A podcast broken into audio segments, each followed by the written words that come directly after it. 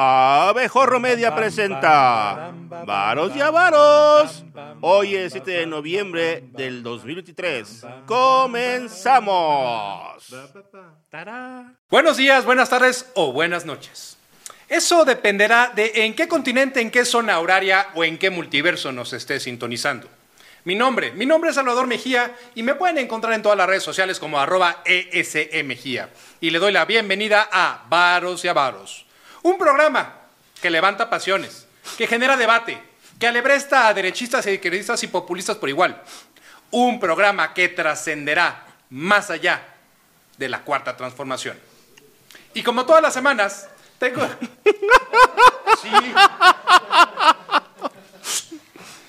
Y como todas las semanas, tengo la fortuna de ser acompañado por Rogelio Ibarra, el iluminado de la ley. Venga. Equipo.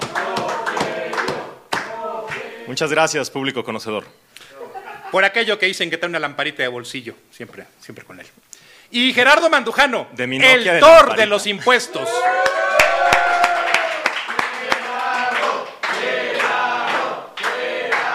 Pavos, pavos, paltan civil y vienen en camino. El López Obrador de Varos y Pues, ¿Por el dinero? ¿Ya acabaste? ¿Ya acabaste, impuestor? Ya, Ok, Dios ya, bendito. ya. Así las cosas, disfruta el programa más ambicioso de Abejorro Media. Y recuerde que para entender los impuestos, las finanzas y las leyes, tan solo basta servirse una cubita perrona en la cobachita de la reforma y sintonizar varos y avaros. Publicidad inserta aquí, por favor. Así es. Comenzamos.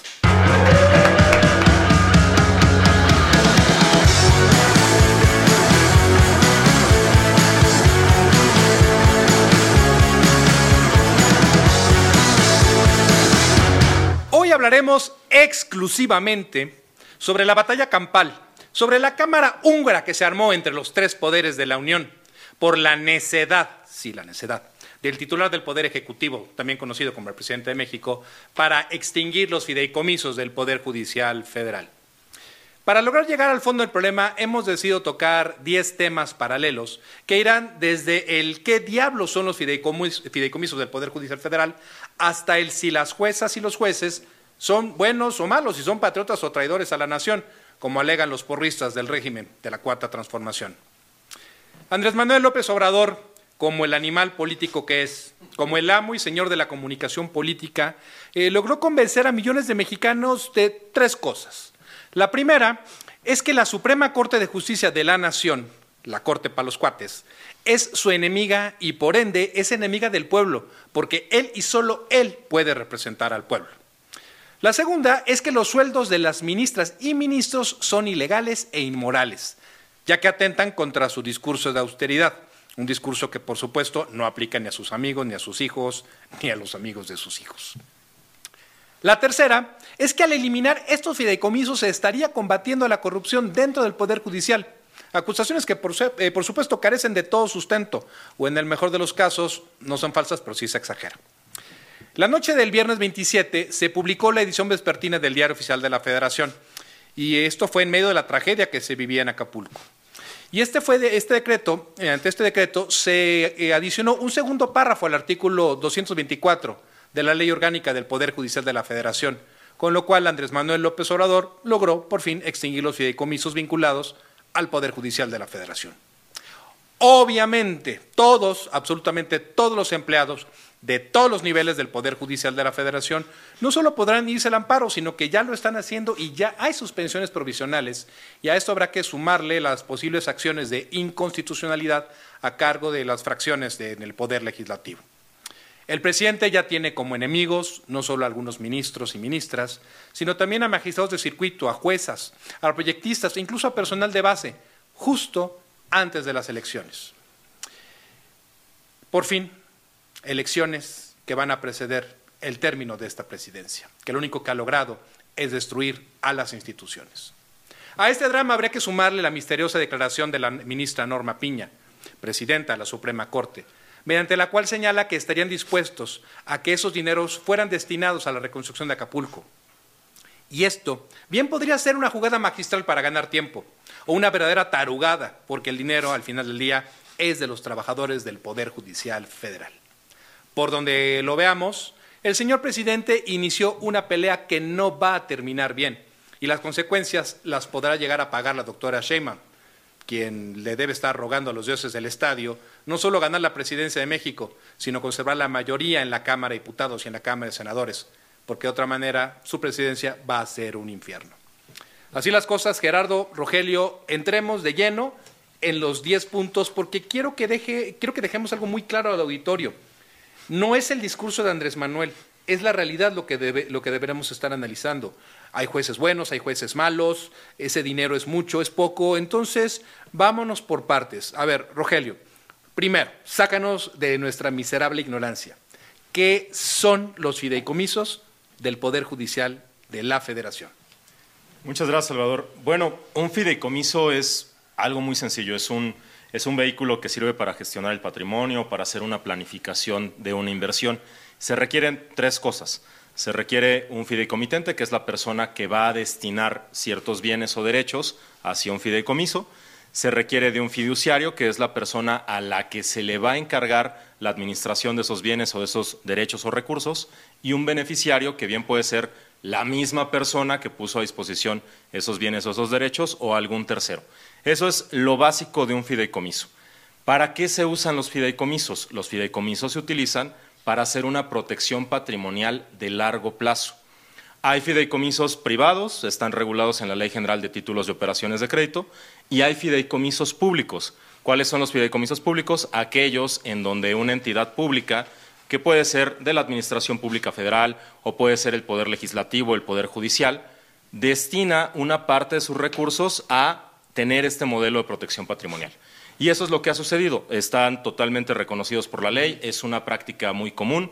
Es algo que eh, mucha gente en, en el común denominador, en la narrativa que ha permeado, identifica a los fideicomisos como un vehículo para evadir impuestos y ocultar bienes. No, en el caso de los fideicomisos públicos hay mandatos de transparencia y lo que ha dicho la Auditoría Superior de la Federación respecto a los fideicomisos públicos es no que no hayan cumplido su propósito, sino que en algunos casos faltaba información, eran un poco opacos y no había una adecuada y pronta rendición de cuentas. Pero no son ilegales. Pero no son ilegales.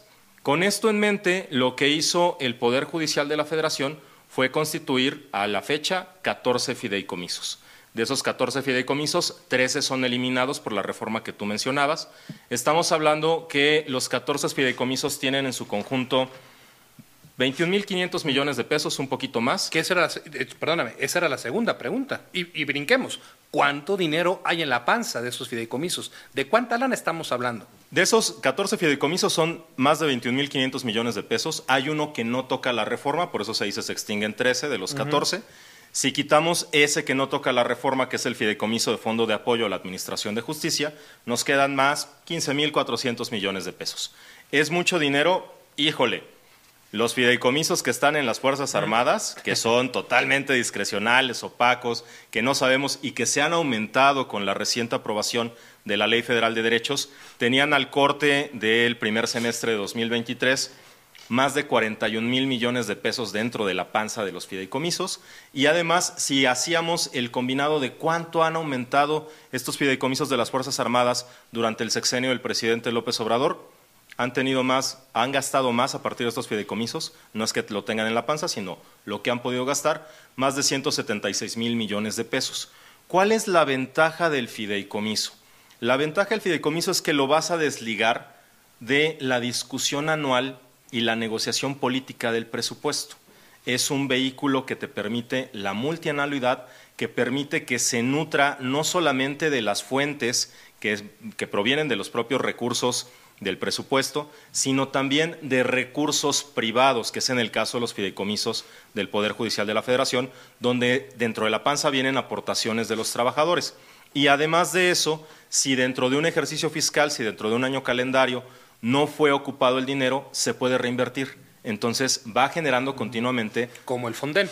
Rendimientos a través de los intereses. Si hubiéramos conservado, perdón por salirnos un poquito del tema, pero si hubiéramos conservado el Fonden como lo conocíamos, se estaba autoalimentando, se estaba Así generando es. cada vez más y más dinero. Tendríamos sí. dinero para la reconstrucción de Acapulco. Eh, Es, es como, perdón que te interrumpa, es como lo que mencionamos si quieren ver el programa pasado donde lo discutimos con mucha mayor no, si profundidad. quieren, no. Vean el programa pasado. donde discutimos con mayor profundidad el Fonden, justo es eso, es la posibilidad de que no estés sujeto, limitado, amarrado a que te lo gastas en este año o lo regresas a la tesorería. No, lo reintegras al fideicomiso, lo, lo reinviertes dentro del propio fideicomiso y sigue generando rendimientos. Y a ver, Rogelio, antes de que a Gerardo le dé un infarto, porque no, no le estamos dando la voz, eh, caso de edad ya hay que tener No, cuidado. yo, yo encantado. O sea, estoy espérate. aprendiendo mucho de ustedes No. dos. No sé si lo dijo sarcásticamente o en broma. Pero, tú- Aprendo. Tú tranquilo porque la siguiente pregunta es netamente para ti. Pero a ver, Rogelio, eh, déjame me quedo con otra parte. Ahí, porque a mí sí me gustaría que la gente, que nuestra fina, culta, docta y viajada audiencia, tenga en, tenga en mente que el discurso del señor presidente funcionó mucho. Los ministros y ministras ganan un dineral.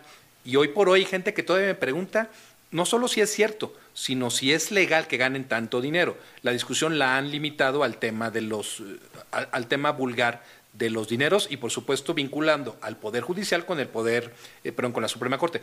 Pero quisiera que le explicaras esto a la audiencia. En materia, en términos prácticos, ¿de qué diablos sirve el fideicomiso? Y me acuerdo la columna que escribió, muy buena columna, Irene Levy en el Universal, que mencionaba que esos fide- parte de esos fideicomisos ayudaban a una trabajadora ya jubilada del Poder Judicial de bajo nivel socioeconómico para terapias de una de, de- de una de sus hijas que tenía severos problemas de salud de toda la vida. Para eso servía el fideicomiso. Bueno, servía. Servía, porque. Bueno, quién sabe. Exacto. No sé si lo ponemos en tiempo pasado. Hay que ponerlo en tiempo, está valiendo madre. Ok, factor valiendo madre. Venga. Entonces, este, iba a decir lo peor, pero bueno.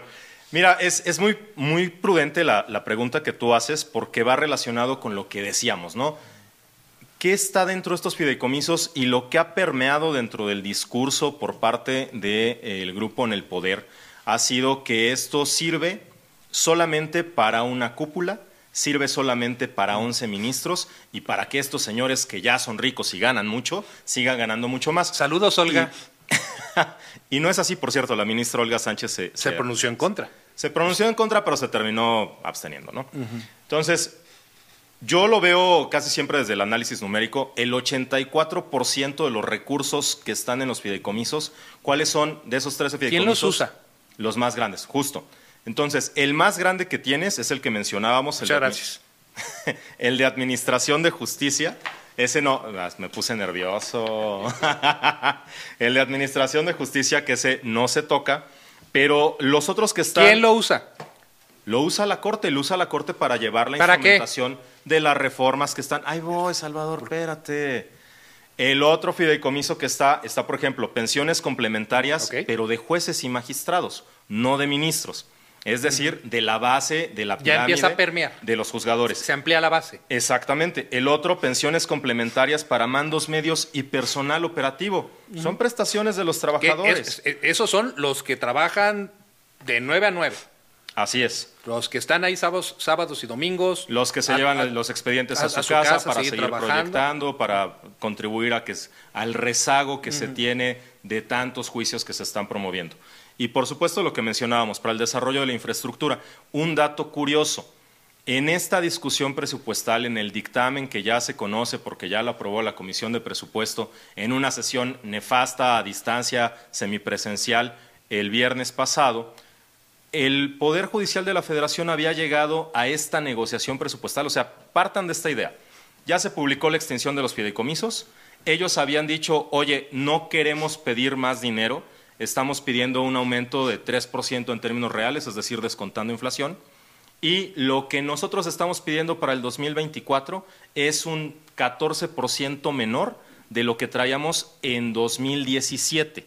O sea, ve cuál ha sido el ejercicio de austeridad presupuestal del Poder Judicial No Federal. están pidiendo más dinero, solo están pidiendo No no, están- perder dinero. No están pidiendo más dinero, exactamente. ¿Y qué fue lo que resultó? Déjame, te doy el dato, de esa discusión. Lo que les está reduciendo para el presupuesto de 2024 la Cámara de Diputados son 6.400 millones de pesos. Es decir, les votas los fideicomisos, que no todo se va a reintegrar, estos 15 mil millones de pesos no se reintegran completamente a la tesorería de la federación. Hay una disposición legal expresa donde dice que se tienen que reintegrar, en primer lugar, al objetivo y al propósito del fideicomiso, al cumplimiento de ese contrato, y en segundo lugar, a la propia tesorería de cada órgano, en este caso, del Consejo de la Judicatura, la Suprema Corte, bla, bla. Mande usted. Hay un punto muy importante. Me ganaste. Espérame. Lo que se reintegra son recursos públicos. Así es. Ok. Los fideicomisos que se nutren con las aportaciones de trabajadores, magistrados, jueces, secretarios, actuarios y demás del Poder Judicial no son recursos públicos, son recursos privados porque salen de la bolsa de los trabajadores y lo meten al fideicomiso para poder acrecentar su pensión cuando se retire del Poder Judicial de la Federación. No son recursos públicos, entonces el Poder Legislativo no puede disponer de ese dinero y no puede ordenar que se reintegren a la tesorería de la Federación. ¿Sí? Aclaración hecha. Exactamente. Ahí estamos hablando de más de mil millones de pesos que más o menos se tienen entre las aportaciones y que forman parte de las prestaciones de los trabajadores y eso es uno de los grandes argumentos en contra de esta extinción de los fideicomisos porque Ah. en realidad estás yéndote en contra de la clase trabajadora. Pero yo creo que lo dejamos hasta aquí. Y A ver, y te voy a decir, te voy a decir, querido Rogelio, por qué lo vamos a dejar hasta aquí. Hasta yo me enojé con el veredicto. Es, es- es muy técnico. La gente, al final del día, pu- puede escuchar esta explicación y lo debería tener clarísimo de cuál es la naturaleza de los fideicomisos. Pero nos tendríamos que brincar a otra parte, que es la que le quiero preguntar a Gerardo, que es la del discurso político. Eh, está vinculando el señor presidente los fideicomisos a la corrupción. Y fiel, y fiel a sus costumbres, cada acusación que hace de que algo es corrupto. Sin pruebas. No las Sin prueba. pruebas. Sí. A ver, Gerardo. Parte del discurso del señor presidente es que las jueces, las juezas y los jueces son corruptos. Te pregunto, ¿todos los jueces son buenos? ¿Todos los jueces son malos? No, a ver. ¿Qué hay ahí? Vamos a hablar, no, aquí no hay jueces buenos ni jueces malos, aquí no es una clasificación bíblica de los buenos y los malos, aquí tenemos que hablar de funcionarios judiciales competentes o incompetentes para hacer su trabajo. El trabajo del Poder Judicial de la Federación es la aplicación de las leyes. ¿Sí? ¿Cuándo? Cuando un particular va y le somete a su consideración un asunto que le causa un agravio. ¿Qué tipo de agravio? Una violación a sus derechos humanos. El Poder Judicial de la Federación ve y se encarga de todos aquellos asuntos donde el gobierno federal, gobierno estatal, municipal o cualquier autoridad comete violación a los derechos humanos de los particulares. Eso ver, es lo que, ahí ellos, te va. lo que ellos resuelven. A ver, ahí te va. Sí. Ricardo Salinas. Ajá. Ricardo Salinas en su comunicado el otro día dijo, y además, señor presidente, estás amedrentando a un ministro de la Suprema Corte. Ajá. Al ministro... ¿El ministro Pérez Dayán cuando salió en la Fórmula 1? No, creo, no, creo que Es Rebolledo. Sí, hay, hay un ministro que tiene un asunto de TV Azteca. El, el asunto que tiene de, de, de Azteca. Grupo Azteca. Pero, pero lo, olvídate que, cuál de los ministros Sí. sea, ¿no? El presidente, Raúl, Raúl, este, Ricardo Salinas, Raúl, ya te pagaron la, Raúl le prestó una lana, Raúl le prestó una lana. ya te pagaron. ¿Ya no la devolvieron? El tío Richie dice que sí le pagó. A ver, Salinas, Ricardo Salinas dice, y no amedrente al ministro que tiene mi asunto. Y dentro del ideario, dentro de la interpretación del, de- del pueblo, los ministros son malos, usan una capa de Drácula. Ah, es- tienen colmillos largos, cu- cuerno, colas. ¿Eso es cierto? No, no, no, a ver. No son malos. Simple y sencillamente son, como ya les dije ahorita, competentes o incompetentes al momento de hacer su trabajo.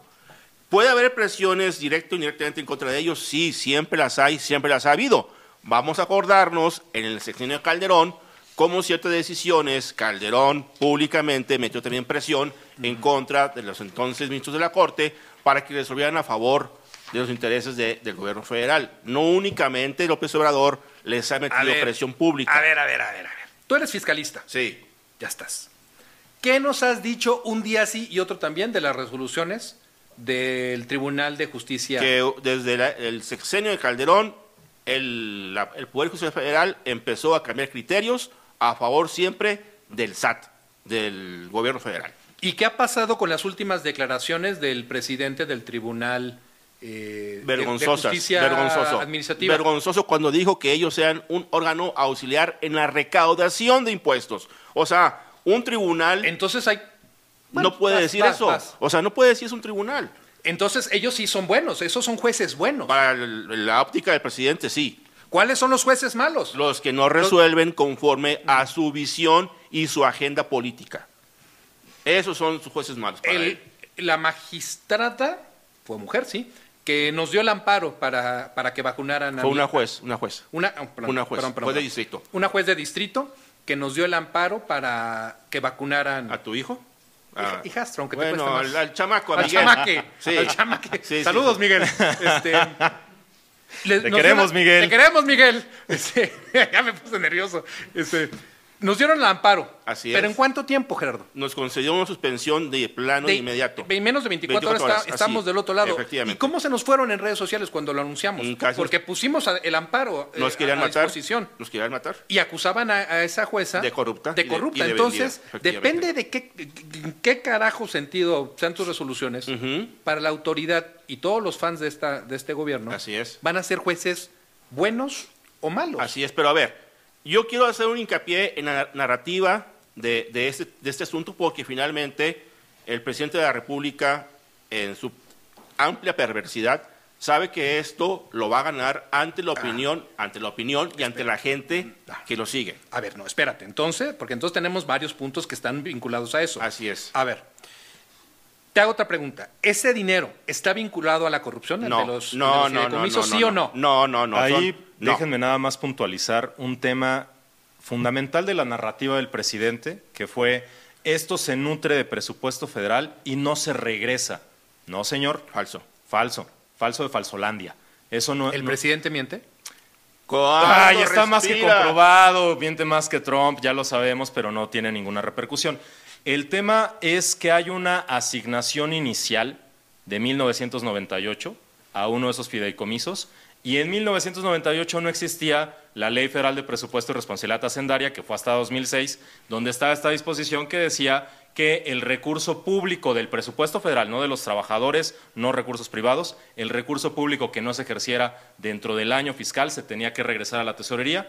Eso no existía. Lo que hizo el Poder Judicial Federal fue en lugar de gastárselo y hacer moche y vamos a repartirlo entre todos, como pasa en algunas administraciones públicas a finales de año, lo que dijeron fue vamos a constituir un fideicomiso para que se vaya reinvirtiendo y que tenga un propósito. Va. Otro punto. ¿Qué va a pasar con los amparos? Porque ya empezaron a promoverse y a darse suspensiones Ah, provisionales. pues, es que- ¿Qué va a pasar? Ahí, ese es uno de los temas que tienen que, tienen que ver con la narrativa. ¿Por qué? Los amparos que, ya se presentaron, obviamente, tienen todos los elementos para ser favorables porque también es muy evidente la ilegalidad y la Pero en lo práctico, inconstitucionalidad. pero, ¿qué- qué- en lo práctico, ¿qué le va? van a conceder suspensión Y se va- y se va a caer. provisional y luego la definitiva y le van a conceder el amparo. Va a ganar? Van a, lo van a ganar. ¿Y qué va a pasar con la decisión? que lo que va a provocar es que no obtenga efectos legales la reforma con- con- a través de la cual se están este, enviando los fideicomisos, cancelando los fideicomisos, vamos. ¿Cuánto tiempo va- tomaría en la No. experiencia de ambos? No, vamos a que se ganara, ese- que, que- que el personal que se ampare gane Vamos a hablar de un año. un año. Entonces me está, eh, estoy bien si digo que este es un problema que le va a reventar a Claudia. No tendría por qué reventar porque esto no es un problema si se sabe llevar correctamente. Perdón. Entonces es un problema. pues no, para, para- a ver, espérame, ahí te voy, te- uh, déjame, déjame aclarar por qué no Esto es... no es un problema si te van a aprobar un presupuesto de 9 billones de pesos con 2 millones de deuda. O sea, Claro, o sea, eh, a lana ver. no le va a faltar. Déjame aclarar el punto porque no es un problema. Esto es un galimatías artificialmente creado por el Ejecutivo, por el presidente de la República, ¿sí? Para victimizarse y para culpar por el judicial y para en agenda pública seguir posicionando la idea estúpida de que los jueces, magistrados y ministros de la Corte deben ser elegidos por elección popular abierta. Dilo, no, tu- dilo tuyo. así es, eso es una tontería. ¿Por qué? Porque Imagínate a mi Cuauhtémoc Blanco con toga, chingado. no, para ser juez, magistrado y ministro de la Corte requiere ser licenciado en Derecho con título No es cierto, y ahí cédula. Ahí está Yasmín. Hay excepciones, Adán. mintió. Mintió. Ah, no, claro, claro, Pero, sí. en cuanto a la forma, sí cumplía requisitos, pero mintió. Si Después que, se, que después se descubra y que haya pavor de, pon- de, de sacar una resolución que la condene es otra cosa. Pero en el, en el grueso, en, en la generalidad, tienes que ser un abogado titulado y tener tu cédula pro- profesional registrada. Y aparte de eso, optar a presentar exámenes de oposición y de conocimientos para poder llegar al cargo de, de actuario, de secretario, de juez, de magistrado y de ministro. O sea, no son cargos que se regalen. ¿Sí? Entonces, el punto es, voy a estar creando artificialmente todo este conflicto con el Poder Judicial y públicamente los voy a estar quemando en la hoguera de la opinión chaira, que siempre es a favor de, de lo que dice el presidente. ¿Para qué? Para yo opta- por tener un elemento que me justifique política y moralmente para decir, voy a cansar el Poder Judicial, voy a hacer la Corte y ahora vamos a elegir a todos por voto directo. O, O- o como en Nicaragua, que la, presidenta, la esposa del presidente se nombró la jefa, la presidenta de la Corte de Nicaragua. Entonces aquí vas a ver a cierta doctora que escribe al rato dirigiendo, dirigiendo en sentencias. sentencia. A ver, Rogelio, Pero, a y de ahí, ¿estamos ante un golpe o no? ¿Un golpe técnico, un golpe de Estado técnico contra uno de los integrantes de, de- del Estado? A mí me parece que no es un golpe de Estado técnico porque fue muy endeble la forma jurídica de llevarlo a cabo y tan es endeble que aunado a los amparos que se están promoviendo en los que ya hay suspensiones provisionales dictadas, Y que queda claro que van a ganar. falta Eso de que es muy endeble jurídicamente quiere decir que los de la Consejería Jurídica no sirven para nada. Quiere, allá hemos dicho esto, o sea, Sí, está, siguen- está sí. muy mal planteado. ¿Siguen de vacaciones? Hay, debe haber gente muy capaz ahí que está siguiendo órdenes, ¿no? Que Este, está la, frustrada. La No. banalidad Sí, del mal. Sí, sigue órdenes, no, no es capaz. Bueno, eh, por- total. Al, al margen o al lado, Oye, paralelamente. ma- martes de odio a cargo de Gerardo exactamente. Y eso, que, de- y eso que ganaron mis Steelers y ganaron las Super Águilas. Y eso que viene Felipe y con tenis. ¿Eh? Además de los amparos, están las acciones de inconstitucionalidad. Es decir, la parte técnica, para mí no es un golpe de Estado técnico, porque para que sea un golpe de Estado técnico, la parte de técnica jurídica debe estar sólida, Así y es. esto es sumamente endeble. En la parte de acciones de inconstitucionalidad, muy seguramente uno de los mayores vicios que tiene esta reforma es el vicio del procedimiento legislativo. Nuevamente se vota las carreras, se aprueba las carreras, no obstante que ya la Corte ha dicho que la calidad democrática de la decisión final del Poder Legislativo reside esencialmente en una discusión y en una deliberación informada. Y en este caso los plazos no se han cumplido y entonces no te lleva a esa calidad democrática, por lo tanto es inconstitucional. En este sentido, no creo que sea una cuestión técnica, es una cuestión meramente política, es una cuestión de propaganda, de narrativa, en donde lo que se está buscando es atacar al Poder Judicial, porque no olvidemos que el Poder Judicial también se integra por el Tribunal Electoral del Poder Judicial de la Federación, que está teniendo dos magistrados menos. que te voy a interrumpir tantito. En los reportes, porque ya es época de, re- de reportes de inteligencia dentro de las grandes corporaciones, Así es, donde sí. se empieza a analizar, se empieza a hacer una prospectiva de lo que va a ocurrir al siguiente año. Ajá. En todos los reportes que he estado leyendo en los últimos días, todos señalan la posibilidad de que se estén poniendo en riesgo las elecciones justamente Claro. porque el Tribunal Electoral no, tiene, no va a tener los recursos necesarios. No va a al- tener el personal para poder hacer una decisión válida Ni siquiera los magistrados. de la, exacto, de la calificación de la elección. Y entonces lo que tú tienes es estar deslegi- deslegitimando a un contrapeso institucional establecido desde la teoría de la división de poderes, como es el poder judicial. Y lo único que te va a servir es darse cuenta para que aprendan a respetar. Ahí están las cabezas de las víctimas, ahí están los fideicomisos que voy a extinguir. A las instituciones que le son fieles al presidente, no se les mueve el presupuesto. Bueno. ahí está la Comisión Nacional de Derechos no, no, Humanos, No, no, no. ahí está, la, Fiscalía General de No, la ahí está la misma corte, Rogelio. Estando dirigida por Saldívar, no les toca, jamás se to- no les tocaron un solo pelo, ni siquiera se tocó el tema. Jamás. No, no fue un problema. El No. problema empieza cuando asciende la ministra Piña. El problema empieza después de la debacle de Yasmín Y Esquivel. la, y la debacle de Yasmín. Lo cual me llevaría a tal vez el último punto de este, de este debate. ¿Qué va a pasar o cómo podemos entender esta extraña, por no ponerle otro nombre, propuesta de la ministra Piña para decir que está de acuerdo, no sé quién, cuando dice estamos de acuerdo, no sé a quiénes se refiere, estamos de acuerdo en que es el, el dinero de esos fideicomisos sean para la reconstrucción de Acapulco. Cuando lo, hemos dicho, lo han dicho muchos expertos, muchas expertas, no, al final del día no es el dinero de la, de la, de la Suprema Corte, es otra vez, es el mismo argumento, de aquí para allá, de allá para acá. Andrés Manuel, no lo puedes tocar, porque es dinero de los trabajadores. Es lo mismo a la ministra Piña, no es dinero suyo. ¿Cómo ven? Comenzamos, ¿Cómo ven esta bronca? Yo comencé mi intervención explicando por qué el fideicomiso es importante, el fideicomiso público, y cómo se desliga de la negociación política anual del presupuesto. Esto que hace la ministra Piña es regresar justamente a eso. Algo que estaba totalmente desligado, que está blindado y que se puede y que técnicamente no tiene soporte y que se va a caer vía amparo o vía acción de inconstitucionalidad, lo que está haciendo la ministra Piña es legitimar el discurso político y leo lo que decía su oficio.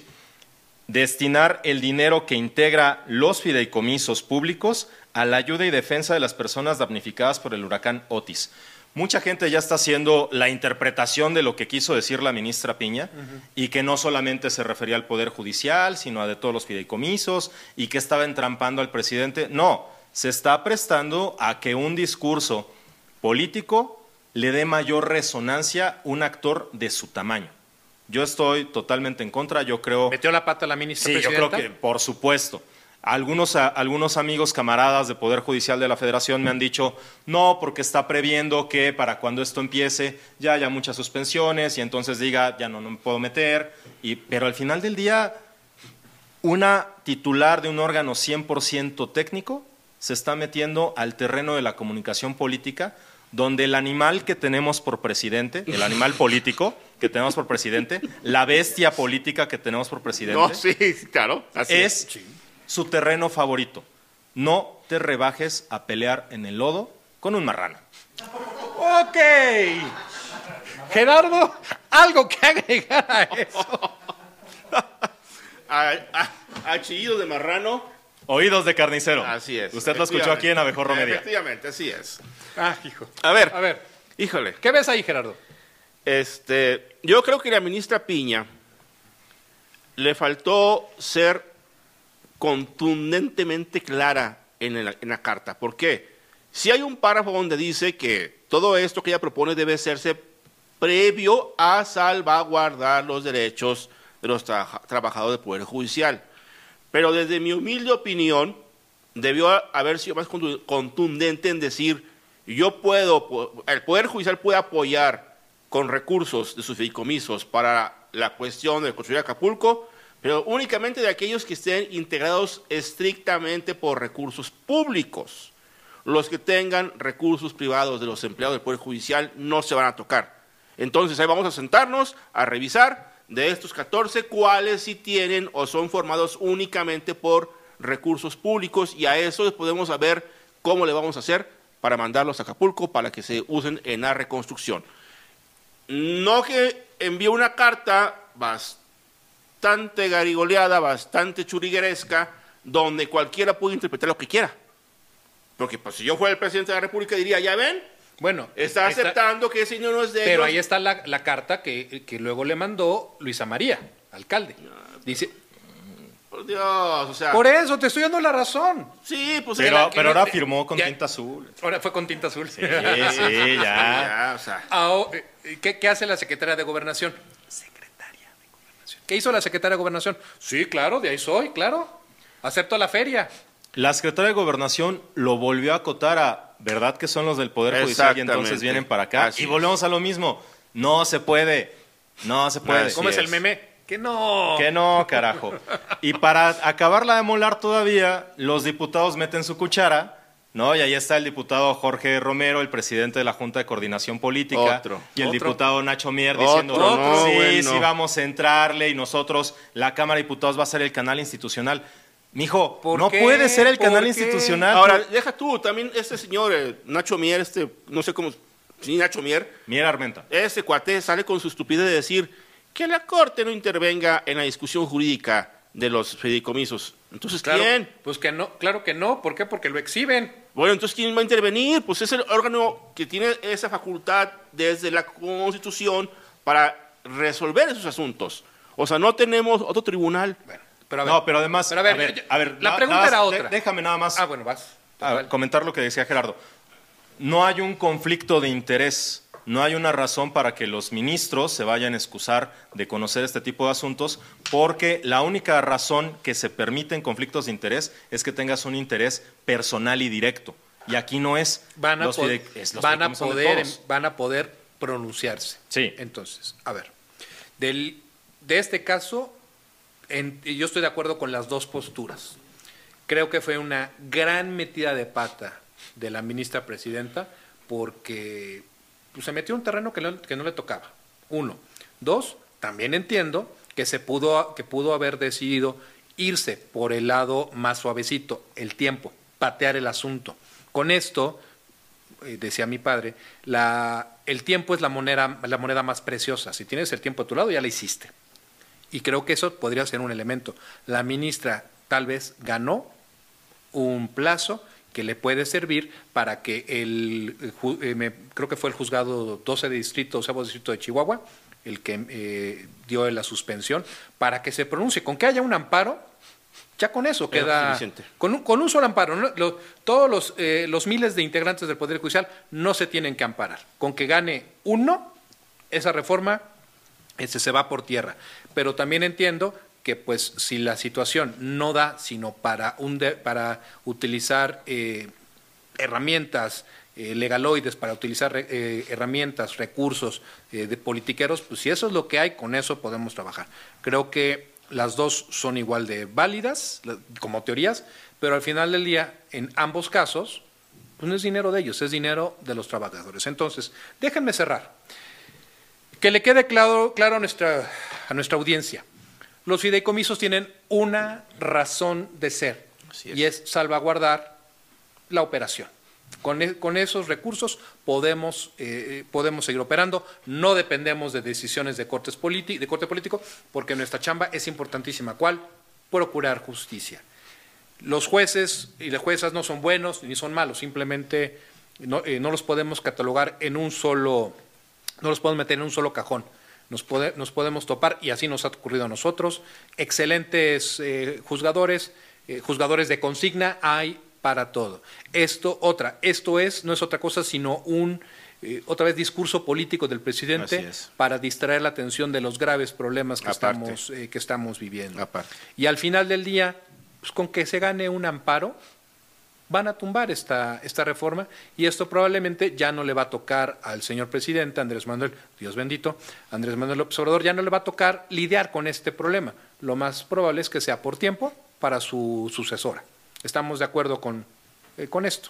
Y por es. favor, hay que decirle a la audiencia que no se queden con este eh, con esta cuestión.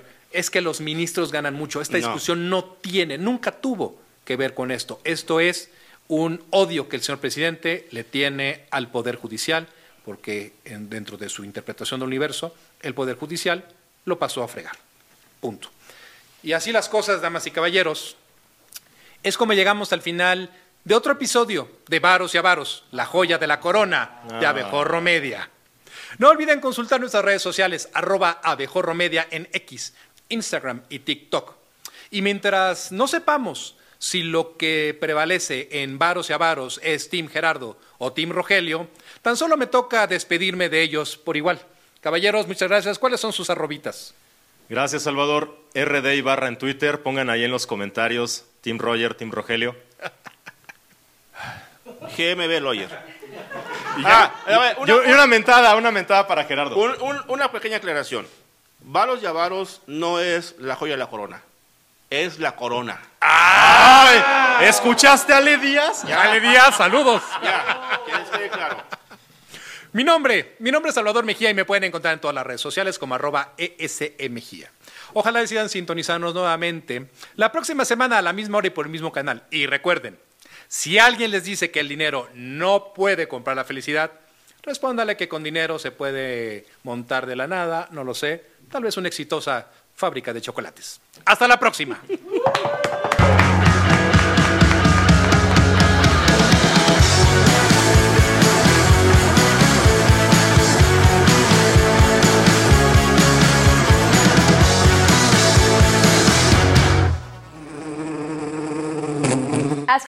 No dejes de suscribirte, darnos cinco estrellas y compartir este podcast en todas tus redes sociales.